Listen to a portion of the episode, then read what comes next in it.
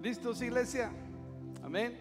Juan, primera de Juan 3:1 dice, miren con cuánto amor nos ama nuestro Padre, que nos llama hijos y eso es lo que somos. Amén.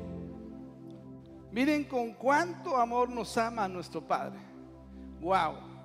Dios no, no, no se avergüenza de llamarnos hijos. Dios es el, el Dios que, que nos demuestra la manera correcta de la paternidad que nosotros tenemos que tener como hijos de Dios, como padres aquí en la tierra y, y es un privilegio poder ser padre y poder eh, aprender de Dios, aprender de Dios nuestro Padre Celestial, el modelo correcto para que nosotros podamos aprender a ejercer nuestra paternidad. Amén. Eso es lo que voy a hablar hoy. Hoy voy a compartir contigo la bendición de un padre. Cómo un hijo, un padre bendice a sus hijos, cómo la presencia, la influencia, el quehacer, el oficio de ser padre trae bendición a la familia. Amén. Trae bendición al hogar. Y eso es lo que quiero compartir contigo. Y así que quiero que abras tu corazón y, dejemos a un lado eh, eh, modelos que quizás traemos o hemos aprendido de nuestro hogar, de nuestros, de nuestros trasfondos. Venimos de diferentes trasfondos. Sé que pudiera haber muchos motivos, explicaciones eh, razonamientos, excusas para decir, bueno, pues yo no tuve el mejor padre. Amén, pero vamos a aprender de la palabra de Dios. Amén, iglesia. Vamos a aprender de nuestro Padre Celestial porque finalmente todos los que aquí estamos vamos a terminar de una manera u otra ahí ejerciendo la paternidad. Y así que quiero que oremos juntos y le pedamos a Dios sabiduría. Amén. Padre, gracias Señor. ¿Por qué no oras a Dios, iglesia? Y, y, tomas un corazón sensible a las cosas de Dios y a la palabra de Dios. Dios, gracias porque a través de tu palabra, Señor, podemos ver reflejado el carácter de nuestro Padre Celestial. Gracias, Señor, porque a través de su vida yo puedo aprender a ser un mejor Padre, Señor. Padre, en el nombre de Jesús, habla en nuestro corazón no, dejes que eh, los daños que yo tuve en mi infancia, Señor, y que quizás no tuve el mejor modelo, Padre, pero era nuestro Padre y es nuestro Padre. Es el hombre que tú has puesto, Señor, para, para hoy estar aquí en esta tierra, Señor. Y queremos verte a ti, Señor, hablándonos. Queremos verte a ti, Señor, moldeando nuestro corazón, Padre, trayendo tu palabra que es medicina a nuestro cuerpo, Señor en el nombre de Cristo Jesús. Y todos dijeron, amén. ¿Por qué le das un aplauso a Jesús, iglesia?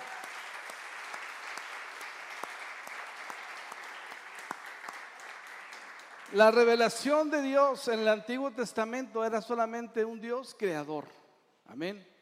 La revelación acerca de, de Dios como nuestro Padre viene a través de Jesucristo en el Nuevo Testamento.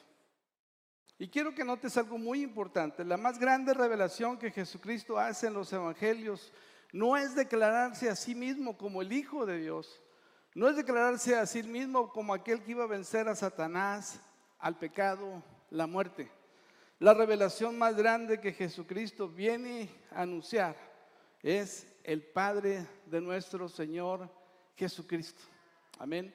Esa es la revelación más grande. Y si tú buscas en en tu smartphone y abres la Biblia y pones la palabra Padre, vas a encontrar un sinnúmero de pasajes en los evangelios donde Jesús habla acerca del Padre Celestial. Jesús habla más tiempo acerca del Padre y su relación con el Padre Celestial que cualquier otro tema que tú puedas sumar en el, resto de los demás temas.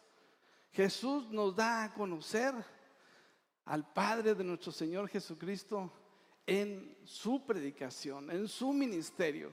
Esa es la base más importante e influyente que encontramos en los evangelios, Dios es nuestro Padre. Dios es un Dios que nos ama. Amén, iglesia. Dios dio su vida, dio la vida de su Hijo unigénito para que todo aquel que en Él cree no se pierda, mas tenga vida eterna. Amén. Esa es la más grande revelación. Y, y Dios, el Padre, es revelado en el Nuevo Testamento. En el Antiguo Testamento solo vemos al Dios como creador como un Dios poderoso, como un Dios omnipotente, como un Dios que abrió el mar rojo, que tenía un poder infinito. Pero es Jesucristo nuestro Señor, el que nos revela un Padre que nos ama, un Padre de amor. Y quiero darte algunos ejemplos. Juan capítulo 1, 18. Vamos a ver algunos pasajes. Antes de mí, Juan 1, 18, y voy a pedir que lo pongan, si lo pueden poner en una sola pantalla sería magnífico para poderlo leer desde aquí. Así no las llego ni con, ni con mira lejos. sí, y, nadie ha visto jamás a Dios, pero el único que es Dios está íntimamente ligado al Padre. Él nos lo ha dado a revelar. Él nos ha revelado a Dios. ¿Y de quién está hablando? De Jesucristo. Jesucristo, quien está íntimamente ligado con el Padre, Él nos los ha revelado.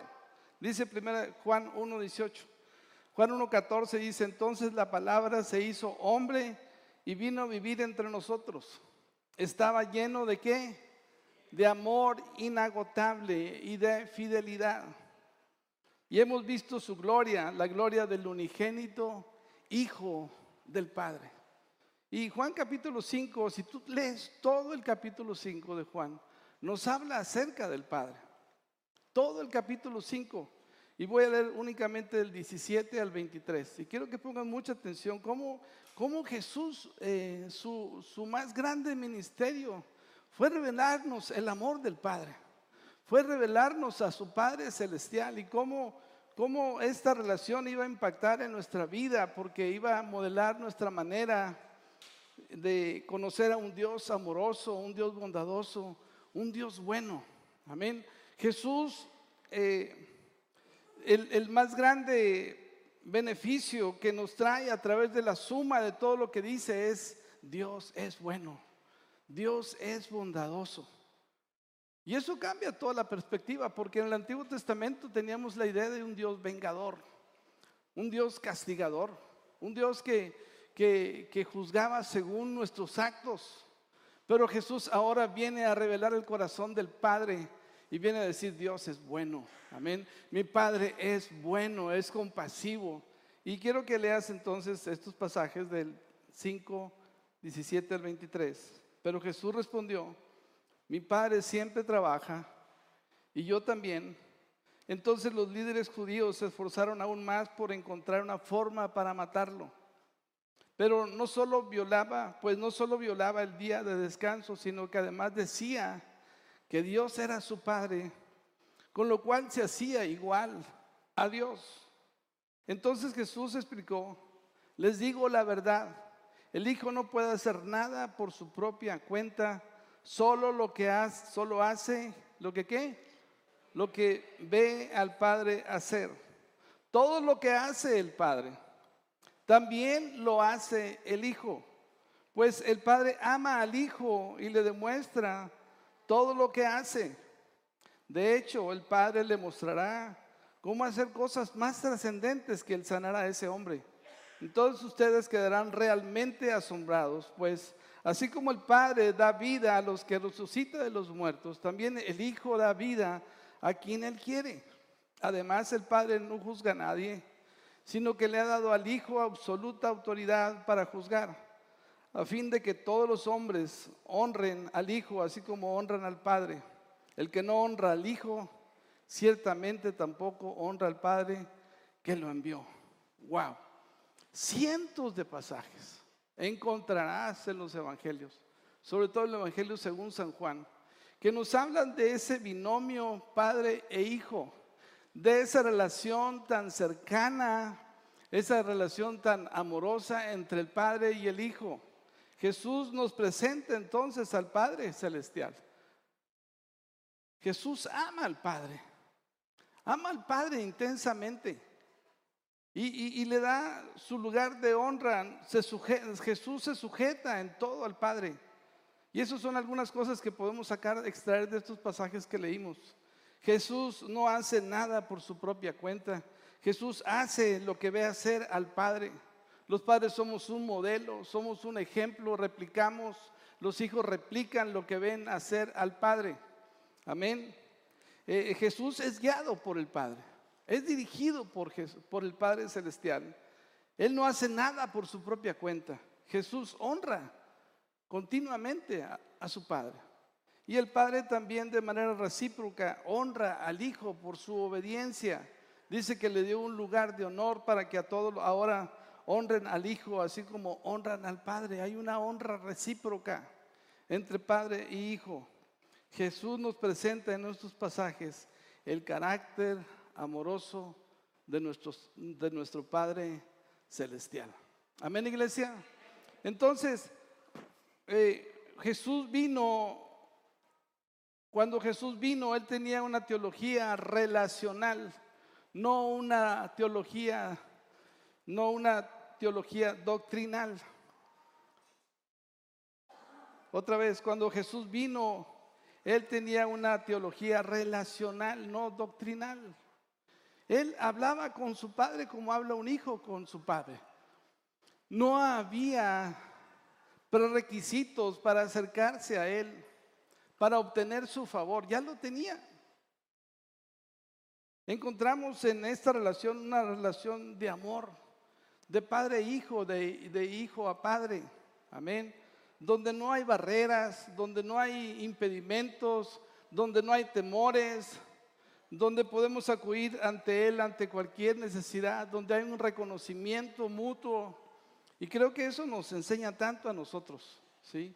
Hoy en día nosotros podemos conocer la manera correcta de ser padre al conocer a nuestro Señor Jesucristo. Porque el Señor Jesucristo nos enseña cómo amar a nuestro Padre Celestial. Qué difícil es la vida a veces para, para poder ejercer la paternidad de manera correcta. Yo le decía a Blanca hoy en la mañana que cómo sería nuestra vida si nosotros no hubiéramos conocido a Jesús. ¿Cómo sería nuestra vida si yo no hubiera conocido al Señor a los 18 años, si no nos hubiéramos casado eh, si nos hubiéramos casado en yugo desigual o si las cosas hubieran sido diferentes. La verdad yo le, decía, pues la verdad es que yo no sé si seguiría contigo, yo no sé si tendría hijos regados, la verdad, o tendría otras mujeres. Pero lo que sí sé es que Dios me guardó, Dios me amó y me escogió y me protegió para no hacer esas cosas, ¿verdad? Eh, yo alabo al Señor porque mi vida no sería la misma si no hubiera conocido el amor de Jesús y el amor del Padre. El amor del Padre transformó mi vida por completo y es quien, por quien soy lo que soy y hago lo que hago. ¿sí? Cuando yo me acerco a Dios, cuando yo miro a Dios, pues trato de hacer las cosas que Él hace. He aprendido la paternidad no solo a través de un padre terrenal que hizo lo suyo, hizo su parte, no lo hizo todo, hizo lo necesario, sembró en buena tierra, pero aprendí tanto de mi relación con Dios también y pude, pude absorber y pude eh, recibir esa paternidad de Dios en mi vida que me ha hecho ser el padre que soy. No soy un padre perfecto, soy un padre con errores, soy un padre que he fracasado muchas veces en, muchas cosas, sí, pero he encontrado el amor y la gracia de nuestro Señor Jesucristo, el perdón de Dios, ¿verdad? El perdón. ¿Alguien se, se ha sentido así como yo, iglesia? Que sabe que ha fracasado, pero encontramos la gracia de nuestro Señor Jesucristo para darnos la segunda oportunidad, la tercera oportunidad para seguir intentando hacer las cosas mejor. Amén. La máxima expresión de paternidad entonces está en el Padre Celestial. Cada padre está diseñado por Dios para duplicar la paternidad de Dios. Ser padre es uno de los privilegios más grandes que Dios nos da, porque es, es copiar, es emular, es representar a nuestro Padre Celestial en la tierra. ¡Wow! ¿Y a quienes Dios le ha dado ese privilegio? De hacer el ministerio que Él ejercita a nosotros los padres. A nosotros los padres nos ha dado ese privilegio tan grande de ejercer el mismo ministerio que Él ejerce con nosotros, ser padre. Ser padre es la honra más grande que un ser humano puede recibir. Amén, iglesia, ¿cuánto le dan gloria a Dios por eso? Venga.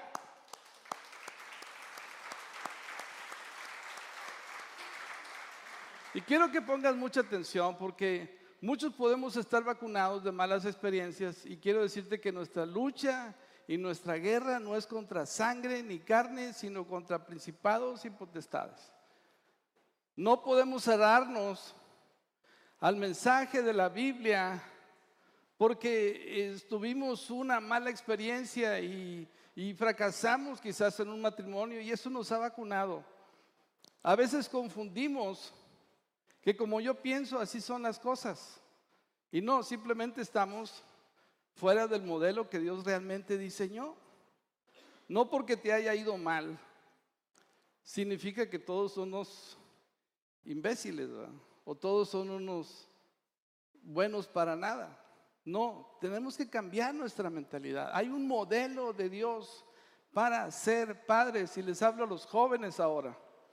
Hay un modelo de paternidad que es la que Dios hizo con su Hijo Jesucristo y que lo encontramos vastamente representado en la Biblia a través de todo lo que vemos y esa relación eh, paterna, amorosa entre el Padre y el Hijo. Ellos son los ejemplos a seguir.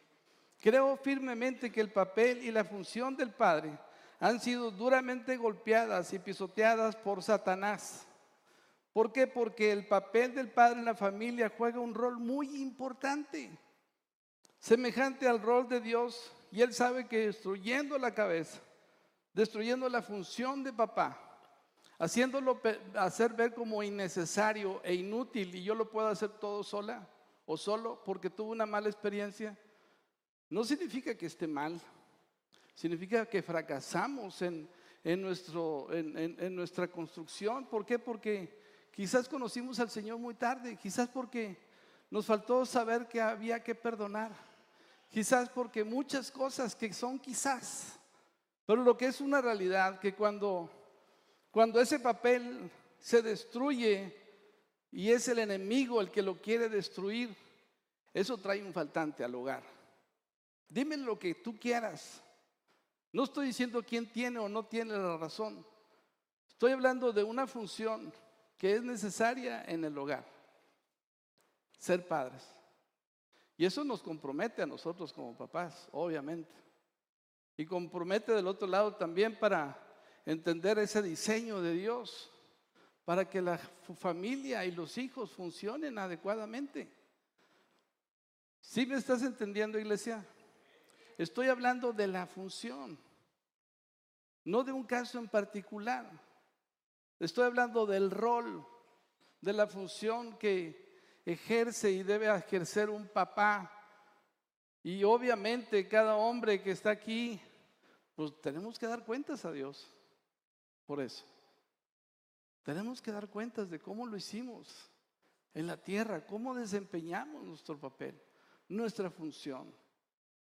Hablar bien del Padre nos asegura que nuestros hijos tengan éxito. Escúcheme bien, hablar bien del Padre nos asegura que nuestros hijos tengan éxito.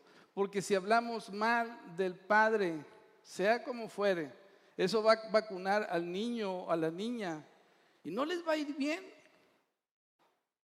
No los va a preparar correctamente para el futuro, para formar una nueva familia. ¿Sí, me estoy dando a entender, iglesia?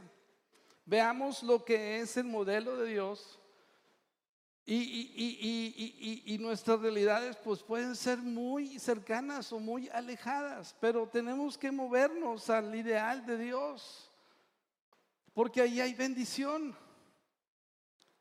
Hoy las cárceles están llenas de asesinos, hoy las cárceles están llenas de, de ladrones, de drogadictos, de personas que no tuvieron una figura paterna. Hoy están ahí también aquellos que fueron envenenados por su mamá también. ¿Por qué? Porque no hicieron bien su papel también. O incluso hablaron mal de su padre. Y esos hijos carecieron de un modelo correcto. Y entonces las cosas salieron mal. Un, un, hijo necesita un padre, así como necesita una madre, necesita los dos. Y a veces sé que es delicado porque se tocan fibras cuando hablas de esto, porque todo el mundo ve el papel desde la ofensa. Y calificar y tratar de, de digerir y aprender las cosas desde el lugar de la ofensa, desde el lugar donde hemos sido ofendidos, es difícil entenderlo. ¿Me estoy dando a entender, iglesia? ¿Cuál es el ejemplo? Jesús y el Padre.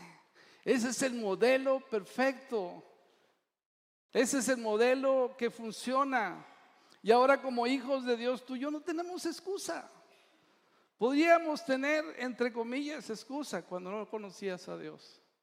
Pero ahora que conocemos a Dios, ahora nos toca perdonar. Ahora nos deja abrazar el modelo de Dios. Ahora nos toca decir, Dios, gracias por el Padre que tengo. Quizás no sabe Biblia, quizás no conoce tantas cosas, pero Padre, tú bendícelo y tú eh, haz la obra completa en su vida. Y ayúdenos, Señor, a las siguientes generaciones. Wow, porque lo nuestro no se acaba con nosotros, ¿estás de acuerdo? Esto sigue. Esto sigue con nuestros hijos, con nuestros nietos, con nuestros, tataranietos. ¿Cómo los vamos? ¿Qué les vamos a enseñar? ¿Qué les vamos a enseñar? Si una madre eh, enseña mal a su hijo y habla mal de su padre, eso va a afectar. Entiéndelo bien, eso va a afectar sus relaciones con los hombres. Eso va a afectar. Para, y, para poder aceptar eh, la figura de, de un hombre en la familia. inconscientemente estamos haciendo daños. Hoy hay muchos problemas de una palabra que no me la sé de memoria porque no soy psicólogo. A veces piensan que soy psicólogo porque hablo muchas cosas de esas, pero el problema parenteral, ¿verdad? Cuando hay problemas de, de divorcios y reclamos de los hijos. ¿Cuál es la palabra esa? ¿Alguien sabe? Parenteral, ¿no? Donde, a ver, abogado, ayúdame, si es esa palabra o no. ¿Cómo? Alineación parental, ¿verdad? Donde la mamá, este, eh, eh, lo entiendo así, o sea, le mete cosas al, al hijo para que haya una alineación parental hacia ella. Eso causa, esa es, la obra del diablo más terrible que una persona pueda hacer. Así entiéndelo bien. Esa es la cosa más terrible y más abominable que un ser humano pueda hacer con, jugando con la vida de un hijo, alineándolo para ganar su aceptación y que aborrezca a su padre, por favor, o viceversa. Eso es terrible. Eso es terrible porque ese niño va a sufrir. Ese hijo no sabe dónde jalar. No sabe si hablarle a su papá, no sabe si, si, tomarle la llamada, no sabe si, si aceptar una invitación, no sabe, no sabe qué hacer. Y los abogados de asuntos familiares saben mucho de eso.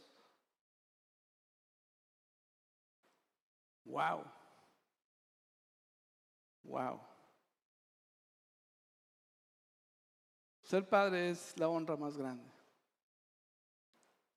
Amén. Y tenemos que reflejar el corazón de Dios. Sí. Si has fracasado, si no te ha ido bien, no envenenes a tu hijo. Eso fue bronca de nuestra generación. Y nos, nos toca a nosotros tratar de salir adelante y a flote de eso. Amén. No, sé por qué está, no está escrito eso aquí en el tema. No sé por qué lo estoy diciendo, ¿verdad? Pero, pero amo a Dios. Y amo la manera como Dios nos ama, como Dios perdona, como Dios no se avergüenza de llamarnos hijos. Y creo que un hombre necesita conocer a Dios para amar a sus hijos. ¿sí? ¿Quieres que tu esposo te ame más? ¿Quieres que tu, tu padre sea un padre correcto? Ora por él para que conozca a Cristo y conozca el corazón de Dios. Porque es el, él, él es el que lo puede transformar. Él es el que me preparó a mí para tener 12 hijos. Amén. Yo no podría solo. Jamás.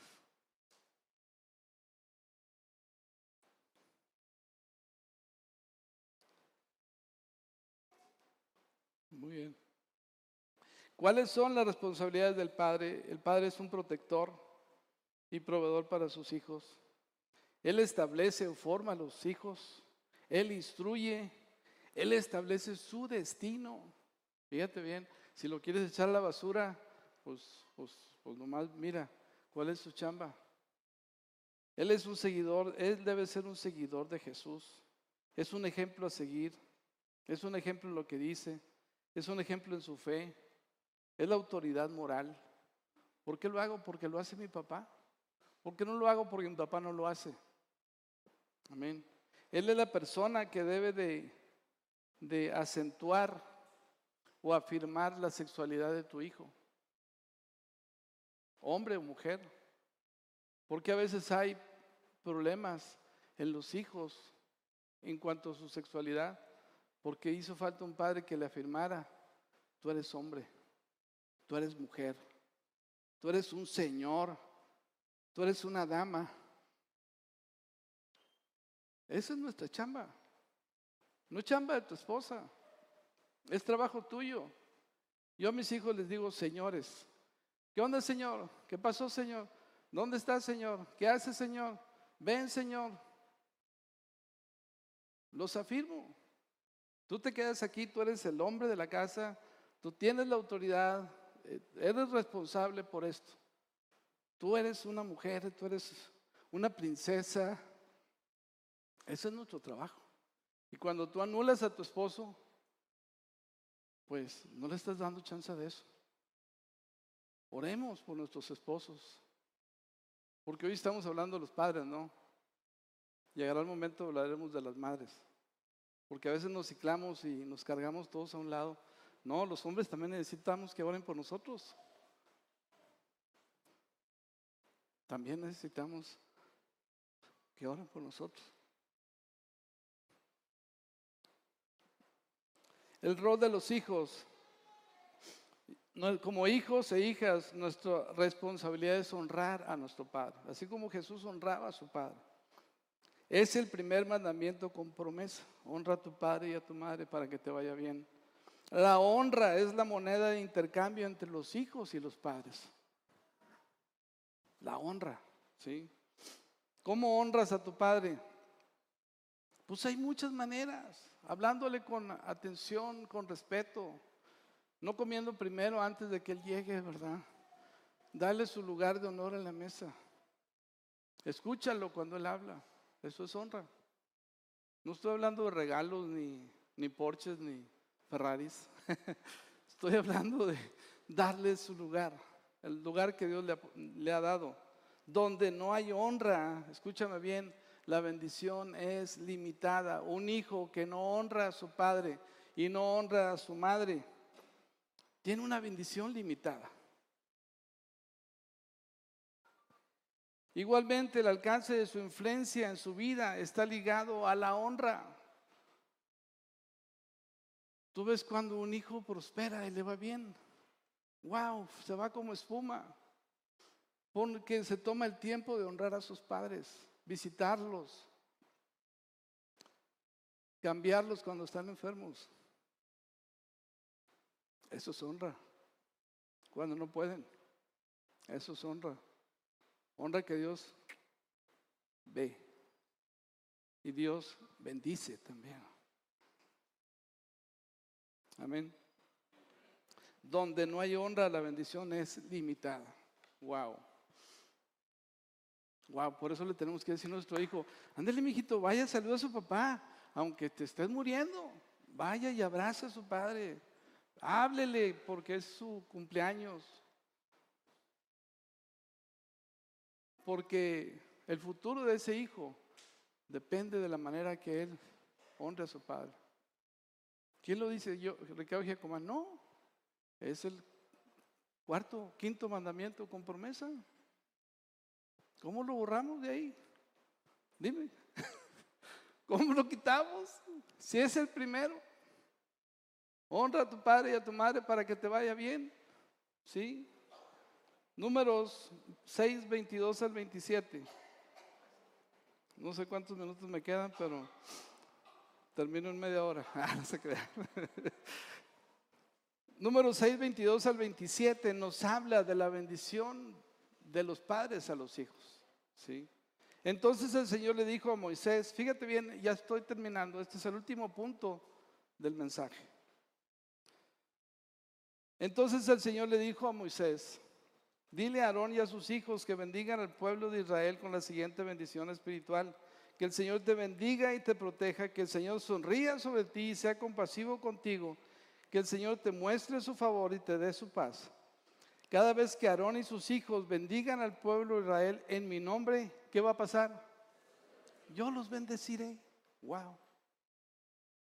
Cada vez que nosotros bendecimos a nuestros hijos, nosotros representamos a Dios. Nosotros somos ese Aarón, ese sacerdote.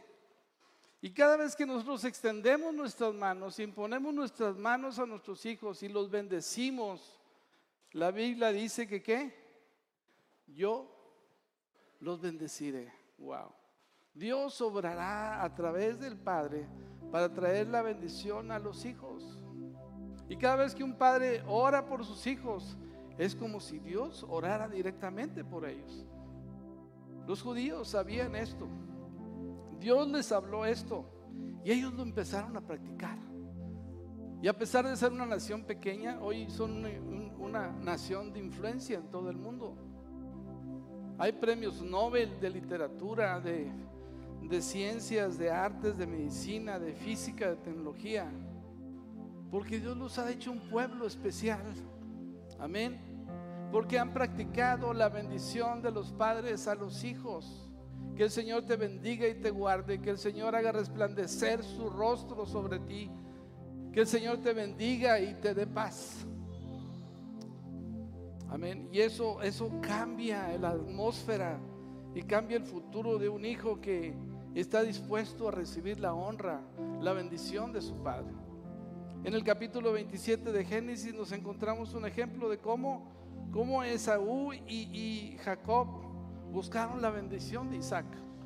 Y rápidamente les cuento que Isaac menospreció la bendición de su padre y vendió su primogenitura por un plato de lentejas a Jacob su hermano. Jacob era muy astuto y dijo, no hombre, cuánto deseo la bendición del hijo primogénito, ¿verdad? Y un día Esaú le vendió su, lugar de privilegio porque menospreció la bendición de un anciano. Wow. Y el día llegó donde Isaac iba a morir y dijo, prepárenme un, un cabrito, una carnita asada, tráiganmela aquí y los voy a bendecir. Y la Biblia dice que Rebeca le ayudó a Jacob y lo vistió de, de Saúl y lo trajo y le prepararon una carne asada y se la trajeron a su papá. Y entonces Isaac bendijo a Jacob. Y estas son las palabras que dijo Isaac en sus momentos en que iba a partir. Así que Jacob se le acercó y le dio un beso. Génesis 27 del 27 al 29. Pon atención. Entonces Isaac al sentir el olor de la ropa Finalmente se convenció y bendijo, bendijo a su hijo diciendo, ah, el olor de mi hijo es como el olor del campo en que el Señor ha bendecido, del rocío de los cielos y la riqueza de la tierra. Que Dios te conceda siempre abundante cosecha de grano. Isaac empezó a bendecir a, a Jacob y vino nuevo en cantidad. Que muchas naciones sean tus servidoras y se inclinen ante ti que seas el amo de tus hermanos, que los hijos de tu madre se inclinen ante ti. Todos los que te maldigan serán malditos y todos los que te bendigan serán bendecidos. Cada palabra que Isaac habló sobre Jacob se cumplió. Isaac puso a Jacob por encima de su hermano Esaú. La Biblia nos dice que un momento más después, un momento más tarde llegó Esaú, preparó el animal que había cazado, se lo trajo a su hijo, a su padre Isaac y le dijo, papá, he traído ahora la carne asada que me pediste. Le dice, pero ¿cómo? Si ya lo hiciste. ¿Cómo que ya lo hiciste? Si hace un momento yo bendije a tu hermano y le entregué toda la bendición. Y lo que he dicho se va a cumplir. Pero ¿cómo, papá? ¿Cómo es posible que lo hayas hecho? Y, él dice, Esaú, y se estremeció Isaac grandemente, versículo 33, y dijo, ¿quién es el que vino aquí, que trajo casa y me dio y comí de todo antes de que tú vinieses? Yo lo bendije. ¿Y será que? Y será bendito. Wow. Hay un poder es la bendición de un padre. Y los hijos son listos y, y un hijo listo busca la bendición de su padre. A mí mis hijos vienen y me dicen, papá, bendíceme. Cuando no está nadie, bendíceme. Y, y, y, yo empiezo a orar y yo me asombro de las bendiciones. Y a veces hasta yo me digo, oh, wow, yo como diciendo, yo no esperaba esto de Dios para él, pero pero ya lo dije y así va a suceder. Como quien dice, yo pensaba darle un paquete A, un, paquete A, y, no, tenía un paquete mucho más grande. Y, yo al hablarlo y al decirlo de parte de Dios, dije, wow, Dios, qué bueno y compasivo eres. Eres mejor que yo.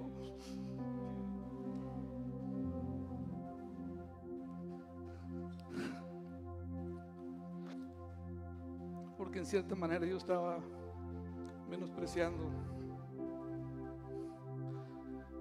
Pero Dios me dijo, no, Él también va a ser grande. Wow.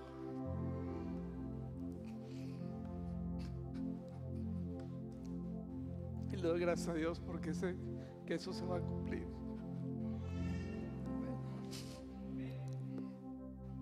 Wow. Génesis 34, 37, fíjate, ya terminé con este. Cuando Esaú oyó, tráigame un Kleenex, por favor. Cuando Esaú oyó la palabra de su padre, lanzó un grito fuerte y lleno de amargura. Oh Padre mío, gracias. Y yo, y yo, Señor, le dijo Esaú, versículo 34, bendíceme también a mí, le suplicó. Wow, ¿cuántos hijos están como Saúl? Gritando también por una bendición de parte de sus padres. Wow, con amargura Esaú gritó diciéndole, Dios, Padre, bendíceme también a mí, le suplicó. Dice el versículo 35, pero Isaac le dijo, tu hermano estuvo aquí y me engañó, él se ha llevado tu bendición. Con razón su nombre es Jacob, exclamó Esaú, porque ahora ya me ha engañado dos veces. Primero tomó mis derechos de hijo mayor y ahora me ha robado la bendición. No has guardado ni una bendición para mí. Wow. Esaú se había arrepentido de sus palabras. Él había menospreciado a su padre. pero le estaba cayendo el 20 demasiado tarde. Y le dijo a Isaú, ¿acaso no has guardado ni una bendición para mí? Y dice el versículo 37, he puesto a Jacob como tu hermano, dijo Isaac, Isaac a Esaú, y he declarado que todos sus hermanos serán sus siervos. Le he garantizado abundancia de grano y de vino. ¿Qué me queda para darte a ti, hijo mío? Wow. Ahora quiero que te des cuenta que no les estaba entregando títulos de propiedad. No les estaba entregando escrituras. No les estaba entregando la cuenta bancaria. Les estaba entregando algo mucho más poderoso que eso. La bendición de un padre. La declaración de una bendición que lo iba a perseguir y lo iba a alcanzar. Amén. Era algo profético. Era algo que declarado que se iba a cumplir. Wow. Hoy Dios quiere, iglesia, que tú y yo bendigamos a nuestros hijos. Amén. Hijos, honren a sus padres. Honren a sus padres. Si tu padre ya está muerto, pues busca un mentor que ore por ti. Dile, ¿sabes qué? Mi padre se murió, mi padre no está aquí, pero me quedé tan necesitado de una bendición de parte de él. Y quisiera que tú me bendijeras. Y yo te diría, honralo. Honralo. Prepárale una cena, prepárale una carne asada, cítalo, haz una un ceremonial. Dale su lugar. Si quieres su bendición, primero velo como tu padre espiritual. Invítalo a tu casa. Hazle un banquete. Y ahora sí, dale tiempo a esa persona para que se prepare, busque a Dios, busque al Espíritu Santo, tenga las palabras adecuadas para decirte lo que te tenga que decir. Y ese día, que Él te bendiga a ti y bendiga a tus hijos. Amén. Si tienes un Padre terrenal, hoy que es Día del Padre, puedes también hacerlo. Puedes pedirle a tu Padre, bendíceme. Honralo, llévale un regalo, llévale un presente Dile, mira, eso es tan importante para mí que, que tú me bendigas. Eso significa que, que hables cosas que tú quisieras que sucedieran en mi vida, que Dios quisiera hacer conmigo en mi futuro y esas palabras sean de bendición para mí. Wow. Amén, iglesia. Y nosotros como padres cristianos que estamos aquí, podemos dar esa bendición continuamente a nuestros hijos para afirmarlos, para eh, lanzarlos, para proyectarlos, para decirle, mira, este es tu potencial. Esto es lo que tú eres en Cristo Jesús y eso es lo que tú eres para mí. Tú eres un campeón, tú eres un hombre de Dios, eres una mujer de Dios. Dios te va a usar con poder. Vas a alcanzar naciones para Cristo. Vas a hacer milagros en el nombre de Jesús. Vas a ser un hombre prosperado, una mujer bendecida. Vas a tener muchos hijos. Tus hijos te van a decir, qué buen padre eres, qué buena madre eres. Empieza a declarar sobre ellos. Empieza a bendecirlos. Amén, iglesia. Esfuérzate. La Biblia dice que Jacob también afirmó su rostro, de hecho ganas y se puso en pie después de estar enfermos y bendijo a las doce tribus de Israel.